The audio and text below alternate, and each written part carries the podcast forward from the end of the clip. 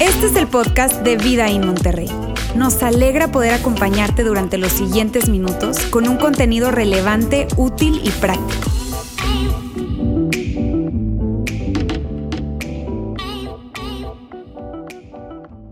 Muy bien, amigos.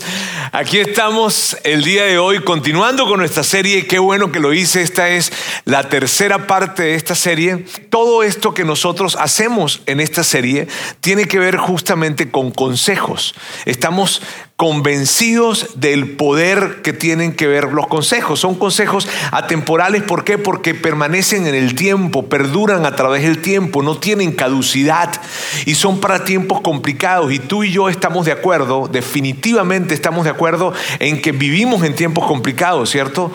Y de hecho, si tú eres papá, si tú eres papá, tú vas a estar más de acuerdo conmigo con que en los tiempos que nosotros vivimos hoy en día son tiempos bien complicados. Entonces, el asunto o la razón por la que hemos querido hacer esta serie es cómo poder atravesar por estos tiempos que son tan complicados con consejos que verdaderamente permanezcan en el tiempo y que al final del día tú y yo podamos llegar al final de nuestro día y decir, qué bueno que lo hice. Sabes, en, un, en medio de, una, de un tiempo, en medio de una sociedad, en medio de una cultura en donde estamos tan bombardeados con tantas cosas, estamos bombardeados con diferentes cosas, con diferentes filosofías, maneras de interpretar la vida que quieren meterse en nuestra familia, en nuestro matrimonio, en nuestra crianza, en muchas cosas. Entonces, ¿cómo hacemos para poder navegar por esas aguas? Y lo que nosotros hemos querido con estos consejos que estamos viendo uno a uno en esta serie, no te puedes perder, si te perdiste las anteriores tienes que buscarlas, pero las siguientes no te las puedes perder por favor, ¿por qué? Porque te digo, son consejos atemporales, o sea, perduran en el tiempo y cuando yo me, yo me detengo a observar lo que estamos viviendo como, como cultura, híjole, estamos bombardeadísimos con diferentes filosofías y propuestas de pensamiento que no tienen nada que ver con la sabiduría.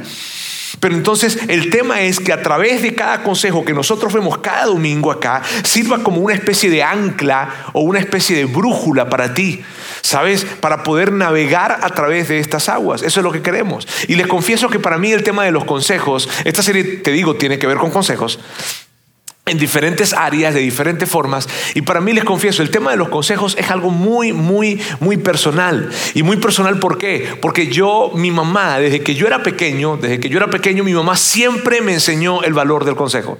Siempre. Siempre. Si hay algo que yo tengo clavado en mi corazón, son esas palabras de mamá que me decía, Robertico, Robertico, siempre hay que pedir consejo, porque donde no exista el consejo, no existirá la sabiduría. Mi mamá, y tú quieres vivir sabiamente. Pero no me decía y tú, me decía usted. Y usted quiere vivir sabiamente. Porque mamá eso lo, atesoraba, ¿sabes? Lo atesoraba. Entonces para mí fue algo que yo, yo crecí con eso. Yo crecí con mi mamá viéndome, diciéndome, ¿pidió consejo? y ante cualquier decisión, cuando yo iba creciendo más, pidió consejo porque ella sabía que donde el consejo no estaba presente, la sabiduría tampoco lo estaba. De hecho, hay un texto que ella me repetía y me repetía y me repetía desde pequeño que fue algo que tomó del rey Salomón, que dice, donde no hay buen consejo, el pueblo cae. Donde no hay buen consejo, el pueblo cae. Hay una versión que dice, la nación fracasará. Entonces míralo en diferentes contextos, porque para mí ese texto fue una guía. Entonces, donde, si, el, si el consejo no está presente en la dirección de una nación, esa nación fracasará. Si, el consejo no está presente en la dirección de una empresa, esa empresa no le va a ir bien. Si el consejo no está presente en, una vida matrimonial, ah, van a haber muchísimas tensiones, muchísimas broncas. Siempre las hay, pero cuando está el consejo es muchísimo más fácil navegar a través de ellas. ¿Sabes? Y, si el consejo no está presente, en mi rol como padre, si, mi consejo no está, si el consejo no está presente en el manejo de mis finanzas, si el consejo no está presente en el manejo de mis relaciones interpersonales, si el consejo no, donde el consejo no esté presente, no va a haber sabiduría y, va y vamos a fracasar, va a ser golpeado, va a ser afectada esa área de nuestra vida. No porque hagamos las cosas mal, sino porque no haremos las cosas sabiamente. Porque recuerda, donde no está el consejo, no está presente la sabiduría.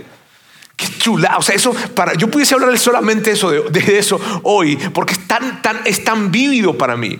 Y por eso hemos decidido hacer esta serie, para que tú puedas tomar consejos, aplicarlos en tu vida y que el día de mañana tú realmente, tú y yo podamos decir, qué bueno que lo hice. Cuando mires para atrás, cuando mires tu historia, cuando mires tu matrimonio, cuando mires tus finanzas, cuando mires tus relaciones, cuando mires toda tu vida, tú puedes decir, híjole, qué bueno que lo hice.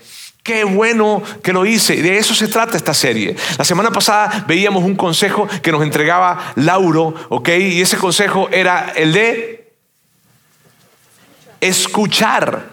Y eh, mira, nada más, a mí me encantaría volver a hablar de ese consejo.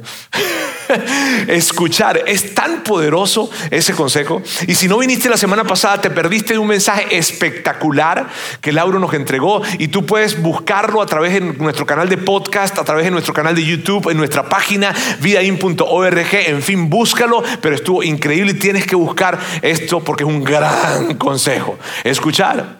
Ahora yo hoy voy a hablarles de otro consejo. Y mírame, los consejos tienen la particularidad, la particularidad de, de alguna manera de generar tensión, un poco de tensión, ¿cierto? O sea, si yo me siento contigo y te digo, ven acá que, que, te voy a dar un consejo. Cierto que, o sea, de alguna manera nosotros como que, ajá, ¿por dónde viene esto? Dime si no. no. ¿No te ha pasado que alguien se acerque y te dice, mira, te voy a dar un consejo? A ver, ¿no? ¿cierto? Entonces, naturalmente el tema de los consejos tiene cierta, tenemos como cierta resistencia con respecto a eso. Ahora, el que yo voy a hablarles hoy no tiene potencialidad, no tiene poca potencialidad. Tiene muchísima potencialidad para que hoy te sientas muy incómodo. Y yo voy a hacer todo lo posible para que así sea. Pero mira, el consejo que te voy a dar hoy, el consejo que vamos a ver el día de hoy, tiene toda la potencialidad para hacer que te sientas súper incómodo, pero te puedo decir algo, tiene toda la potencialidad para que tu vida definitivamente sea un antes y un después si tú puedes aplicar ese consejo. Ese consejo es este, vivir generoso. Ahora, para los que son amantes de la gramática aquí, ya están inquietos. ¿Cierto? porque debería decir, ser generoso o vivir generosamente, pero no vivir generoso, ¿cierto? Y lo que, lo, que lo, lo, hicimos a propósito, lo hice a propósito, ¿por qué? Para poder llamar tu atención y poder plantear la diferencia de lo que hoy queremos hablar, porque lo que hoy queremos hablar no tiene que ver con ser generoso, tiene que ver con vivir generoso. Y hay una diferencia en esto, hay una gran diferencia en esto. Y tendemos tú y yo a confundirnos que ser generoso es vivir generosamente, pero no es así. Y hoy, ya que vamos a hablar acerca de este tema, vamos entonces a, entrar en el detalle de lo que significa. Y yo estoy súper emocionado de hablarles de esto, y estoy súper emocionado de que haya sido yo el que tenga que hablarles de esto. de verdad, de verdad que sí. ¿Sabes? Y me emociona mucho, mucho esto. Mírame, vivir de esta manera, vivir de esta manera te coloca en, en un lugar tan diferente en la vida. Vivir de esta forma te coloca en, una, en una plenitud, en una vida libre, en algo espectacular. De hecho, uno de los grandes beneficios, uno de los grandes resultados de poder vivir generoso, ¿verdad? Uno de los grandes resultados, yo no sé si el más grande de todos, no sé, la verdad no sé, pero uno de los grandes resultados es este, estarás menos consumido. Y otra vez, parece raro como, está, escrito aquí, ¿verdad? Estarás menos consumido. Te, te, voy a explicar por qué lo coloqué de esa manera. Porque tú y yo vivimos en una sociedad de consumo, pero más que consumir, estamos consumidos. Tú y yo estamos consumidos. Estamos consumidos por lo que tenemos, Estamos consumidos por lo que queremos tener, que no tenemos. Estamos consumidos por lo que tienen otros, que no sabíamos que existía hasta que, ellos lo que se lo vimos a ellos. Estamos consumidos. Y el, mensaje que recibimos en todas partes es consume, consume, consume, consume, consume, consume. Y hay que consumir, consumir, consumir, consumir. Y tú y yo consumimos, consumimos, consumimos. Pero la verdad es que no estamos consumiendo. Hemos sido consumidos por lo que consumimos. Y sabes, es algo tan sutil no, no, no nos hemos dado cuenta nosotros de eso. No estamos atentos, no estamos al tanto de eso, pero es increíble lo que hoy en día tú y yo vivimos por el amor de Dios. Tú estás en tu cama, no sales de tu cama. De hecho, vas al baño, y no voy a dar detalles, está bien, pero vas al baño y sales del baño habiendo comprado algo por el amor de Dios. De hecho, lo que hacen mm, en tu celular. Te metiste, Amazon ha hecho algo increíble con nosotros. ¿Sabes? Yo, no lo notas tal vez. Pero estás que en tu casa, estás que en tu cama, estás que en el estás aquí y te pido por favor que ahorita pare las compras, por favor, y me prestes atención, porque yo sé que lo han hecho aquí. yo no sé. Amigos, el punto es este. Estamos tan metidos en esto, en una sociedad que, nos, que, que, es increíble como nos tiene, que tú y yo no nos hemos dado cuenta. Yo quiero que sepas algo, pero yo no quiero que nadie aquí diga, bueno, conmigo no pasa. No te mientas, por favor. Todos estamos en esto. Y, y, más que consumir, tristemente hemos sido consumidos. Y tú y yo somos unas perfectas marionetas de este sistema. Somos unas marionetas de este sistema. Este sistema nos maneja como se les pega la gana. Y estamos tú y yo envueltos en esto.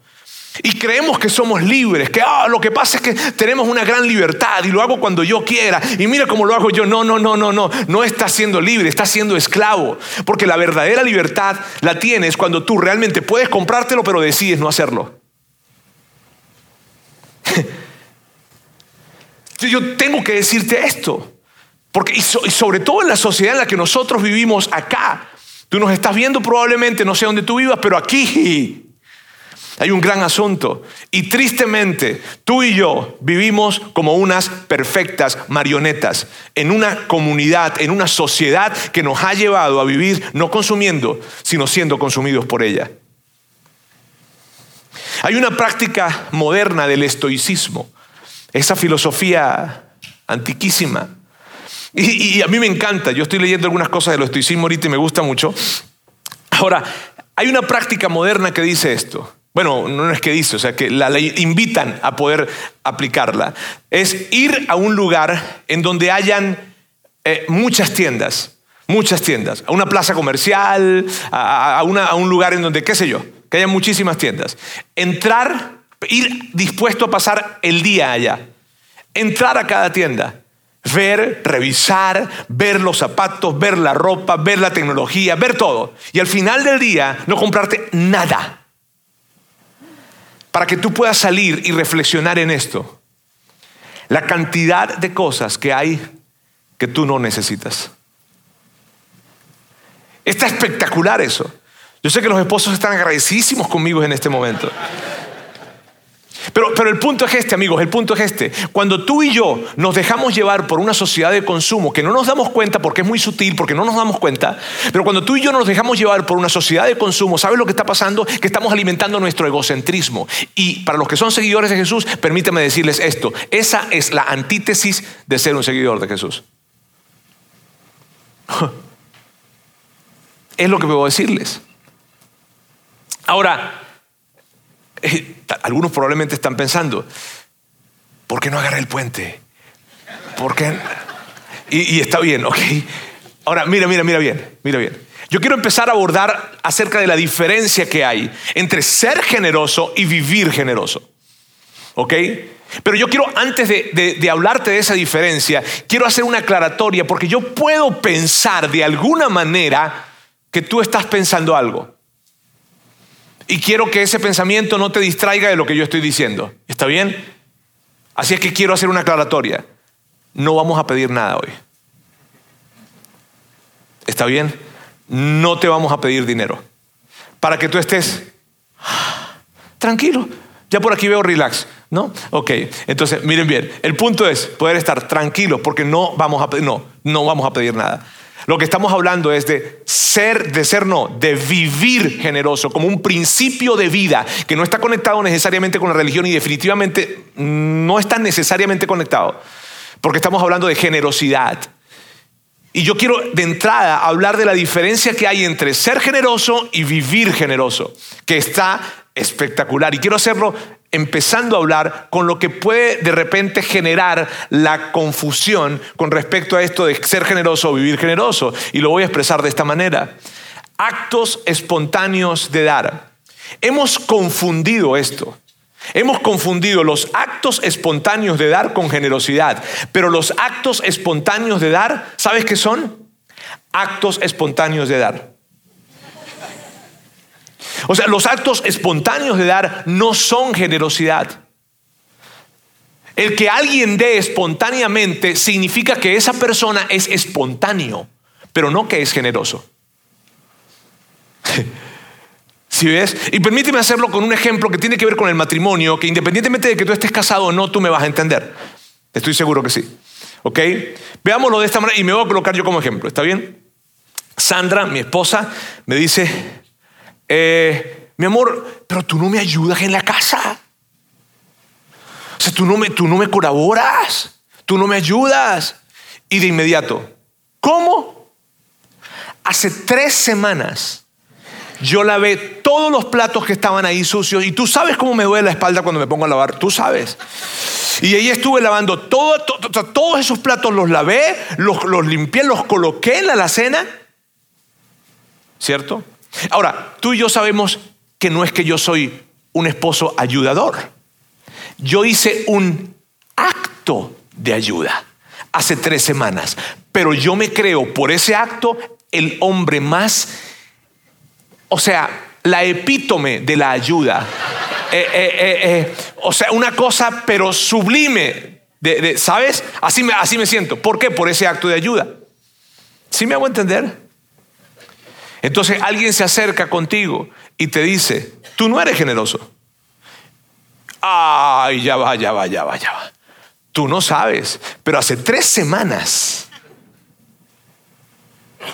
Y eso no es generosidad, ese es un acto espontáneo de dar de, generosidad, un acto espontáneo. No significa cuando alguien está dando espontáneamente que es una persona generosa. Significa que está dando espontáneamente. Y no estamos hablando de comportarnos de esa manera. Estamos hablando de vivir generosamente.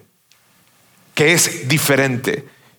Y que, y que wow. Y que a mí me encanta esto. Ahora, yo creo que la confusión Mírame, porque, ¿por qué me encanta? Porque cuando tú vives de esta manera, en primer lugar, vives, vives cortándole los hilos, parte de los hilos, a esa cultura que viene a, jugar contigo y a querer manipularte. Y por otra parte, mira, vives algo increíble, terminas, terminas realmente tu vida diciendo qué bueno que lo hice. Quiero decirte algo, yo no he conocido la primera persona, nunca he conocido la primera persona que me diga a mí que se arrepienta por lo que dio. No lo he conocido.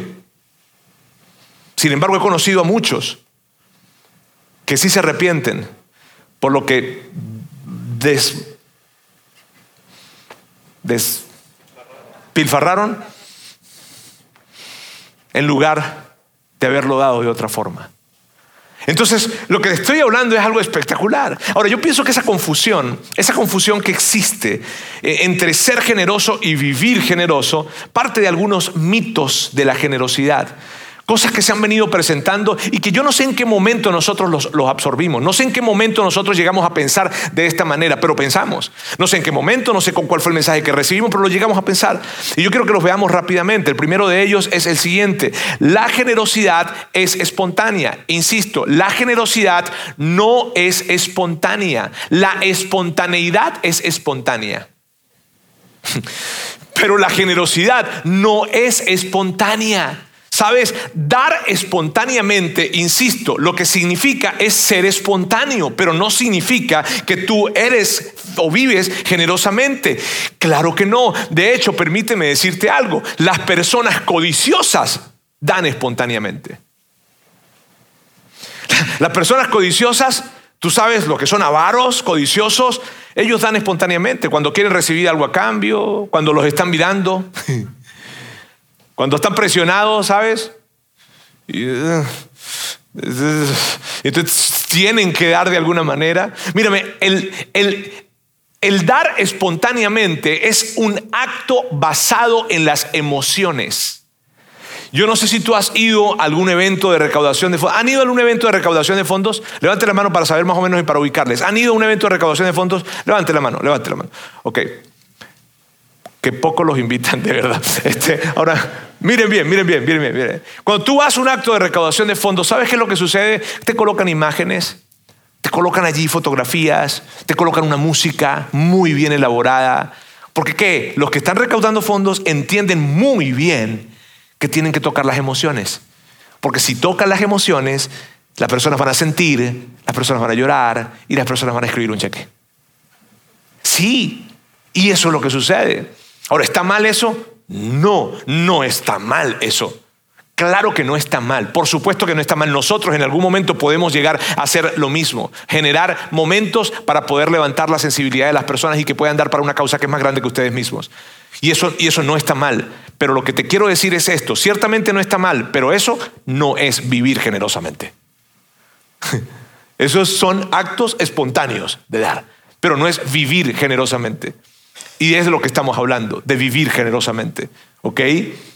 Entonces, si más o menos me estoy dando a entender con esto, ¿verdad? Ese es el mito número uno. Vamos a ver el mito número dos. El mito número dos dice, la generosidad depende de cuánto tienes en el momento. O sea, si tengo, pues puedo dar. Y si no tengo, pues no.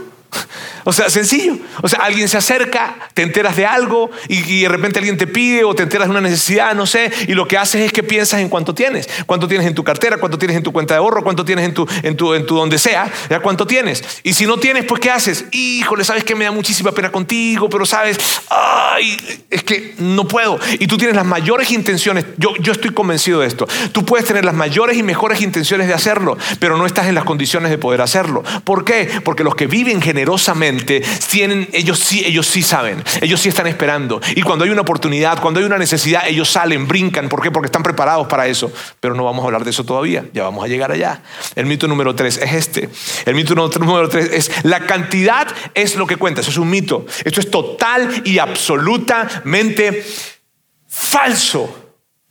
La cantidad es la que cuenta. Claro que no, claro que no. ¿Sabes? No es lo que cuenta. La cantidad no es lo que cuenta. De repente alguien llega y se acerca y dice, bueno, yo di mil pesos. Oh, wow. Once, qué sacrificio. Puede que sí, puede que lo sea, o no. O simplemente estás dando lo que te ibas a gastar en la cena en la noche. No sé. El contexto hace toda la diferencia. ¿Sabes? Y por este mito, amigos, por este mito, personas que probablemente quieren dar, pero cuando dicen, híjole, es que es tan poco lo que tengo para dar, mejor no doy. Error, porque la cantidad no es lo que cuenta. No es lo que cuenta. ¿Sabes? Y, yo hago muchísimo énfasis en esto porque te insisto, hay gente que probablemente ha querido dar, pero cuando ven que tienen tan poco, dicen, no, mejor no voy a dar porque esto no es nada con lo que más personas pueden dar. No, no se trata de lo que los otros den, se trata de lo que tú puedas dar. Y la cantidad no es lo que cuenta. Jesús, mira, esto es tan importante, tan importante, que Jesús habló directamente acerca de esto. Y muy probable, algunos de ustedes conocen esa historia. Pero Jesús habla directamente de esto. Él lo aborda. Él cuenta, yo no sé si recuerdas la historia, en donde él estaba en el templo, que era un lugar grandísimo, y había un lugar dentro del templo en donde se acostumbraba a llevar, los judíos llevaban allá dinero para ese lugar. Algunos piensan que era el diezmo, otros piensan que eran impuestos que tenían que pagar en el templo, en fin, pero lo llevaban. Y en una oportunidad Jesús, con unos amigos, o sea, con sus amigos, con los discípulos, se llega y se pone cerca del lugar en donde lo colocaban. Entonces tú sabes, él se coloca así como que... Y le dice a sus discípulos, le dice, yo quiero observar algo aquí, algo. Quiero observar. Y Lucas nos cuenta qué fue lo que pasó. Lucas nos dice que esto fue lo que pasó. Jesús se detuvo a observar y vio a los ricos que echaban sus ofrendas en las alcancías del templo, en esos lugares en donde yo te digo que los colocaban. Está bien. Ahora Jesús está viendo allí, está observando a los ricos. Eh, ¿Cómo sabía que eran ricos? Probablemente por la forma en que andaban vestidos, probablemente por la, por la gente con quien andaban, no sé. Ok, pero él se da cuenta que son ricos y que están colocando su dinero ahí en las alcancías del templo. Pero Jesús también ve a otra persona. Mira bien. También vio a una viuda pobre que echaba dos moneditas, dos moneditas de poco valor. Les aseguro, dijo Jesús, es como que vio que echó las dos moneditas y cuando echó las dos moneditas, voltea con los discípulos y le digo, muchachos, esta viuda pobre ha echado más que todos los demás. Y en ese momento los discípulos dijeron, no, no, Jesús, sigue con la predicación. Sea, no, no, no, Jesús. O sea, tú no te diste cuenta.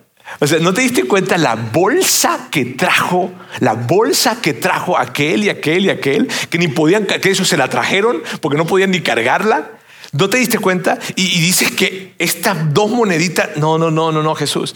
O sea, ¿qué clase de matemáticas? O sea, métete, sigue predicando, ¿me entiendes? Pero con las matemáticas no te metas, Jesús. ¿Qué clase de matemáticas son esas? Y Jesús le contestaría lo siguiente, esas son las matemáticas del reino de Dios, porque a Dios no lo impactan las cantidades, lo conmueven los porcentajes. Y luego continúa y dice esto.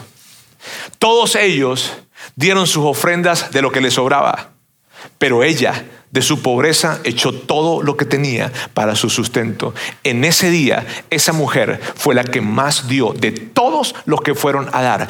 Y recogiendo todo lo que ellos dieron, que podían ser cantidades y montones de dinero, Jesús a eso ni le importó. Lo que vio fue lo que la viuda dio, porque ella dio todo. Ella dio más que ningún otro. Y sabes qué padre es que uno pueda ser recordado de esa manera. Él fue el que dio más que cualquier otro. Ella fue la que dio más. Qué, qué, chulada eso. ¿Sabe? Otro mito, que no, no, no, no tengo un cuarto mito, lo que pasa es que se, me está ocurriendo ahorita, ¿está bien?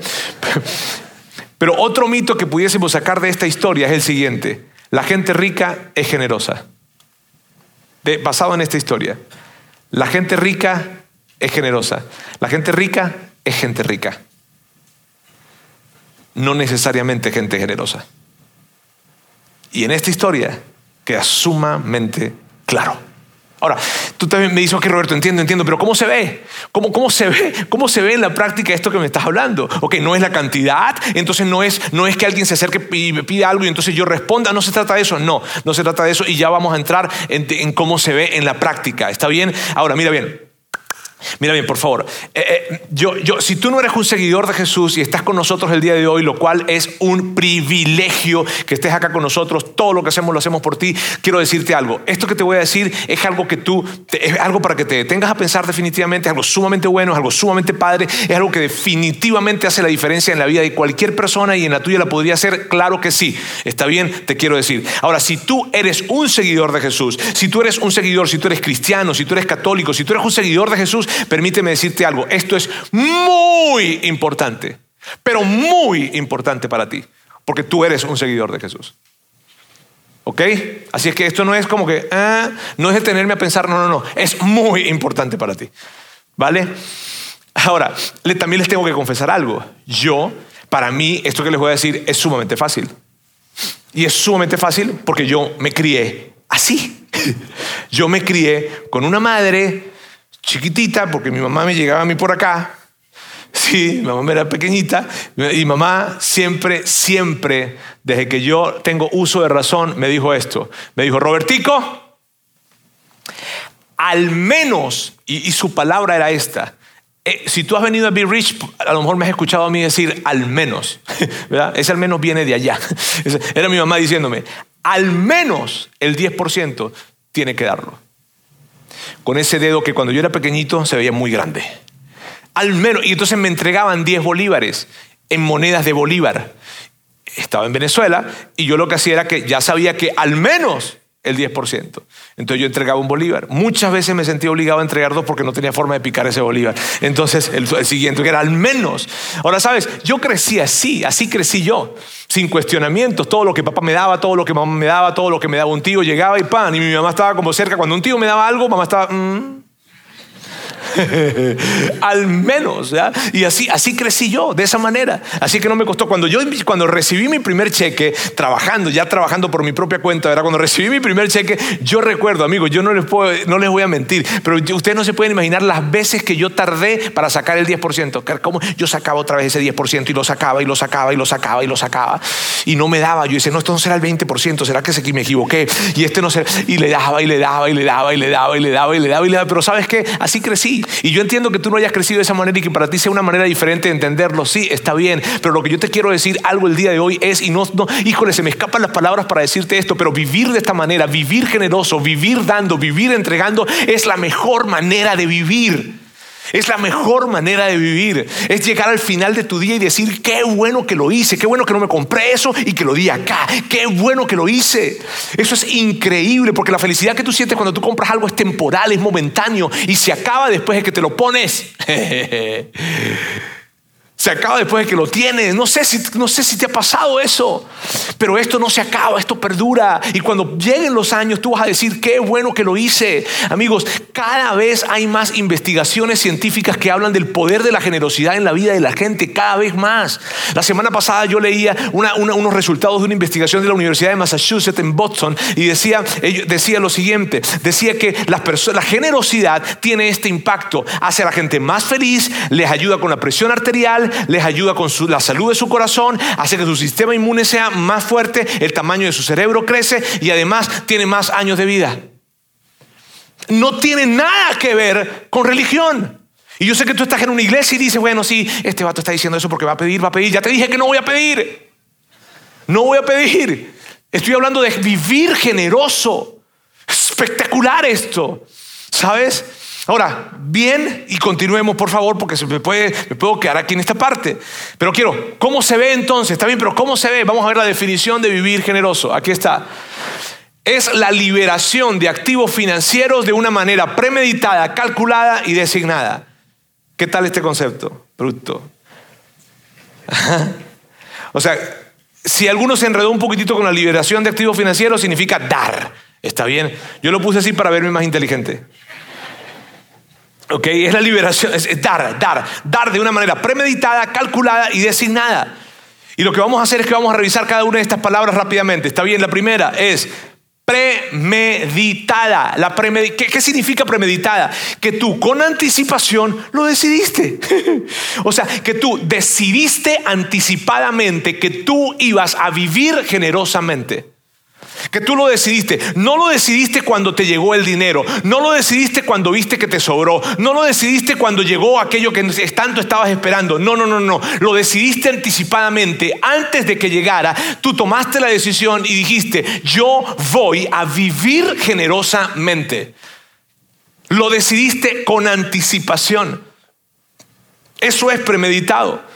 Entonces tú tienes un plan, tú tienes un presupuesto y si no tienes un presupuesto, te lo recomiendo. Es muy bueno usar presupuesto, está bien. Pero el punto es que en tu presupuesto va a haber un rubro y de ahora en adelante yo voy a decidir que mi plan económico, que mi plan financiero, que mi presupuesto de día a día, yo voy a incluir el dar, el donar, el como quieras tú colocarlo allí. Y va a, va a estar ubicado en el plan, va a estar ubicado dentro del presupuesto. Allí va a haber un rubro de esto. Amigo, porque el asunto es el siguiente. Si tú no anticipas, mírame bien lo que te voy a decir. Si tú no anticipas y no decides con premeditación que tú vas a vivir generoso, no va a suceder. Se los puedo asegurar. No va a suceder. Lo que llegarás a ser, lo que terminarás siendo probablemente es un dador triple E. ¿Qué es un dador triple E? Eh, eh, ya, aquí está. Ok, espontáneo, esporádico y escaso. Solo cuando te pidan, solo de vez en cuando y muy poco dinero. Y tú no quieres ser esto. Bueno, yo no quiero ser esto. ¿Sabes qué? Mire, esta palabra de premeditada, la que teníamos anterior, la palabra de premeditada, es una palabra tan poderosa. Yo no sé si es la más poderosa de las tres, no creo, definitivamente no, porque cada, quien tiene cada una tiene su lugar. Pero la palabra premeditada es tan importante, ¿por qué? Porque si tú no lo decides con premeditación, tú te vas a ir por donde la cultura te va a llevar. Cuando yo no decido con premeditación algo, yo voy a ir hacia donde la corriente me, guíe. Ahí, ahí voy a parar. Y te voy a mostrar un cuadro aquí que es increíble de dónde dicen los expertos financieros que el dinero se usa o cómo se usa. Y aquí está. Mira bien, esto lo dice Ron Blue en su libro Master Your Money. Si quieren ubicarlo y constatarlo. Dice, lo que pasa con el dinero es esto. Se gasta se pagan deudas, en segundo lugar, en tercer lugar se pagan impuestos, en cuarto lugar se ahorra y en quinto se da. Ahora, miren bien, esto que está acá, amigos, revela un orden de prioridades. Yo quiero que tú no pierdas, no, pierdas de vista esto. Esto que está acá revela un orden de más que cualquier otra cosa. Lo que revela es un orden de prioridades. Y para poderlo, para colocarlo mucho más evidente, quiero colocártelo de esta manera. Gastarlo, aquí vamos a verlo acá entonces, tiene que ver con primero yo, pagar, segundo acreedores, que realmente no es acreedores, porque las deudas en las que tú incurriste fueron en quién? Seguramente, o en los tuyos. Entonces, primero yo, segundo yo, tercero gobierno, cuarto yo y de último otras personas. Ahora mira bien, si tú no eres un seguidor de Jesús y estás con nosotros hoy, yo quiero que, yo quiero que simplemente pienses un poco en esto. ¿Qué tal esto? ¿Cómo se ve eso? ¿Se ve bien esto? De último lugar, estoy colocando a otros. Ahora, si tú eres un seguidor de Jesús, y permíteme decirte esto con el mayor de los respetos posibles, pero si tú eres un seguidor de Jesús, y este cuadro que está acá revela tu realidad financiera, cómo tú manejas las finanzas, si esto que está aquí revela tu realidad financiera y tú eres un seguidor de Jesús, permíteme decirte algo, tú no estás siguiendo a Jesús. No importa cuánto ores, no importa cuánto reces, no importa cuánto cantes, no importa cuánto llores, no importa si te sabes las canciones, no importa si te sabes la Biblia, no importa si estás enojado conmigo porque te estoy diciendo esto, no importa, tú verdaderamente no estás siguiendo a Jesús.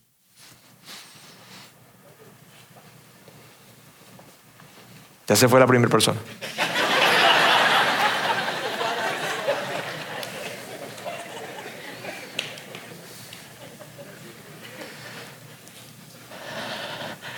Amigos, los evangelios están repletos de lo que Jesús nos dijo.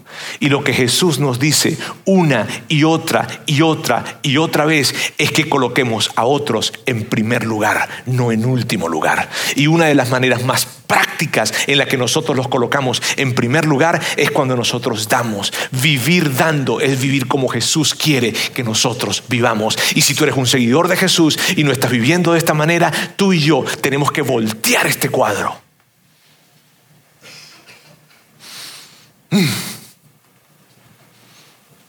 Siento algo acá, que es como un fuego que me come. Sí, sí, amigos, sí. Porque eso es seguir a Jesús. No es cantar canciones, no es leerse la Biblia, no es, eso no es seguir a Jesús. Esto, voltear este cuadro, es la mejor forma de mostrar tu gran fidelidad a Dios.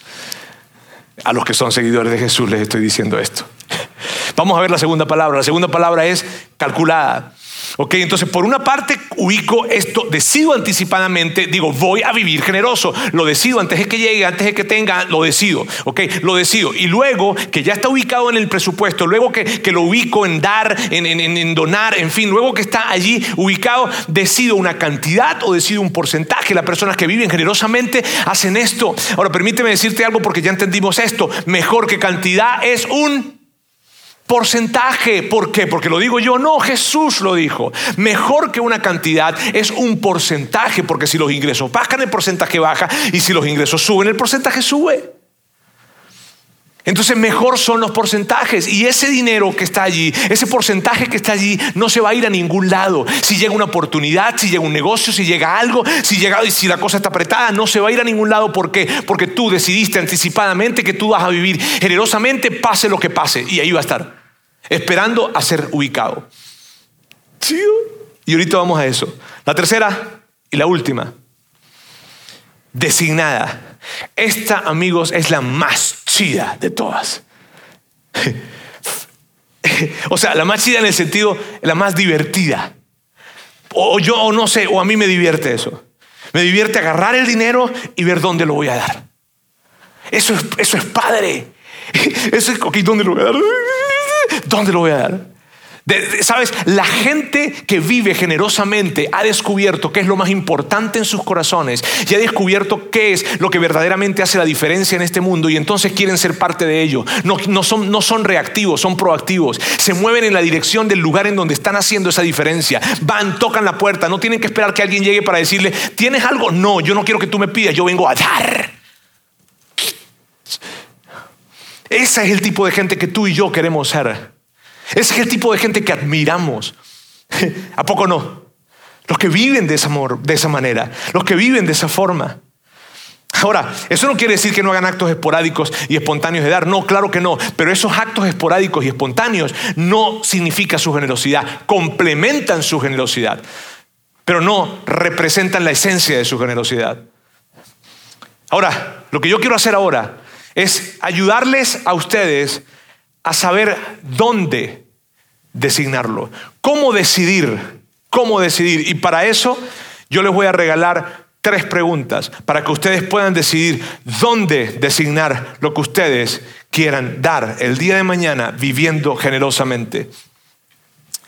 ¿Por qué o de qué estás agradecido? ¿Qué rompe tu corazón o qué alegra tu corazón? Estas tres preguntas han dirigido mi vida con respecto a ver dónde yo voy a dar mi dinero.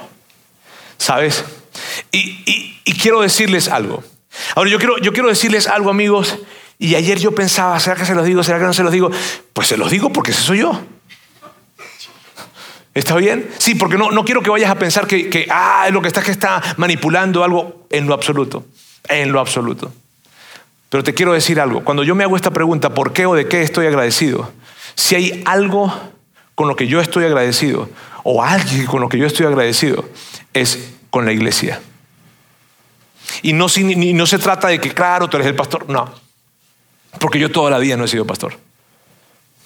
Si hay algo de lo que yo estoy agradecido, o alguien con quien yo estoy agradecido es con la iglesia. ¿Por qué amigos? Porque la iglesia me permitió a mí conocer cosas que me impidieron meterme en broncas que ni te imagino, ni imaginas. Porque la iglesia me permitió rodearme de personas que influenciaron increíblemente mi vida y que me colocan hoy en el lugar en donde yo estoy. Y si no hubiese sido por esas personas, y si no hubiese sido por esos ambientes, y si no hubiese sido por esas amistades, yo hoy en día jamás sería el esposo que estoy. De hecho, estaría, se lo puedo asegurar, no estaría casado no sería el padre que soy, que no soy el padre perfecto, tengo muchísimos defectos, pero trato de estar presente. No estaría enfrente de ustedes, se los puedo asegurar, pero no tendría para nada ni la más mínima moral de poder estar hablando con ustedes el día de hoy. Si la iglesia no hubiese estado presente en mi vida, yo estoy convencido, convencido, y doy mi vida por eso, de que la iglesia es la esperanza del mundo cuando la iglesia funciona bien. Estoy convencido de eso.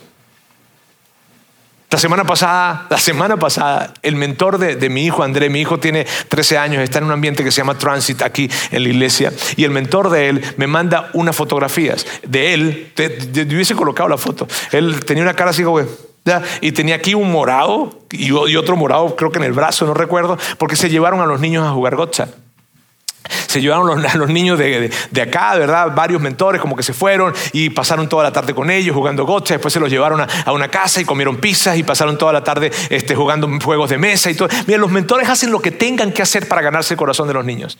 Los mentores de acá de nuestros ambientes hacen lo que tengan que hacer para ganarse el corazón de los niños. ¿Por qué? Porque lo que ellos quieren es asegurarse de esto, que los niños puedan escuchar de parte de ellos que Dios les ama, que está para ellos, que no está para condenarles, que Dios está presente para ellos y que ellos pueden confiar en que su identidad depende de Dios y no depende de otra cosa más. Y ellos son capaces de hacer lo que sea necesario. Ahora yo me ponía a pensar, ¿qué, este, se llama Israel? Israel está haciendo un trabajo increíble metiendo con los chavos. Y yo le digo, yo, yo, pensaba, cuando me mataba la foto, yo decía, ¿qué, o sea, ¿qué necesidad tiene este vato de hacer esto? ¿Qué necesidad? ¿Y sabes cuál es la necesidad que tiene? Ninguna. No tiene ninguna necesidad de hacerlo.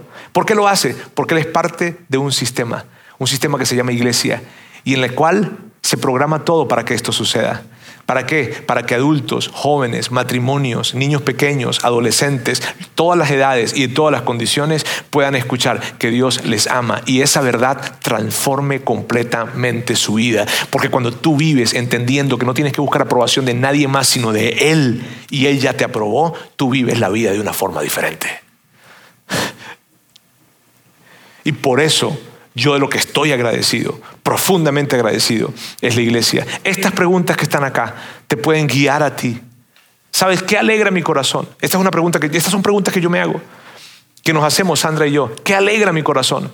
¿Sabes qué alegra mi corazón cuando yo me entero que hay alguien que no está conectado con Dios, que de repente estaba distanciado de Dios y que estaba peleado con Dios y que estaba defraudado por Dios y está en esa pelea, pero me entero de que ahora está conectado con Él? Porque ahora ya entiende que Dios no es un Dios que condena, sino Dios es un Dios que ama. e, eso es algo que alegra profundamente mi corazón. Entonces ahí yo voy a designar mi dinero. Ahora, amigos, estas son preguntas personales. Yo no puedo, yo no puedo llevarte mis preguntas a ti. Tú tienes que contestar esas preguntas. Estas preguntas tienes que contestarlas. ¿Para qué? Para saber dónde vas a poder entregar tu dinero y entonces vivir de la manera, de la mejor manera de la mejor manera de vivir, tal cual como Jesús lo dijo, porque fue Él quien lo dijo. Dar es mejor que recibir. Hay más dicha en dar que en recibir. Así lo dijo Él. Esa es la forma en la que Él quiere que vivamos. Y lo que yo quiero hacer y lo que quise hacer el día de hoy fue poder motivarte de alguna manera e inspirarte de alguna manera para que tú vivas generosamente, no seas generoso sino que vivas generosamente, vivas con las manos abiertas, porque cuando tú y yo vivimos con las manos cerradas, vivimos atrapados por eso que no queremos soltar. Pero vivir de la otra forma, amigos, es vivir libre, feliz. O sea, es una plenitud que tú experimentas que no hay otra forma de experimentarla. Cuando yo vivo persiguiendo tener lo que quiero, ¿sabes qué es lo que pasa? Que lo tengo y al final del día estoy tan, pero tan frustrado y tan vacío. Es loco, pero cuando me dejo de priorizar a mí mismo, me consigo a mí mismo en el camino.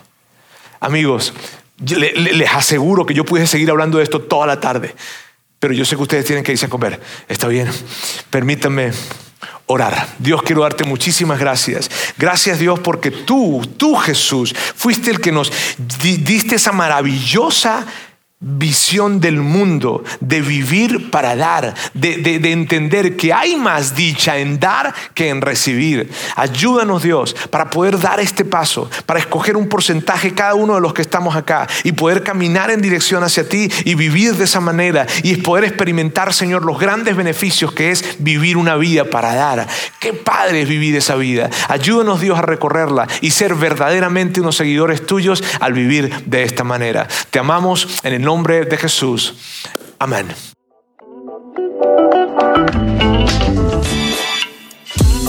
Sigue conectado a los contenidos de Vida en Monterrey a través de nuestro sitio web y de las redes sociales. Muy pronto estaremos de vuelta con un nuevo episodio.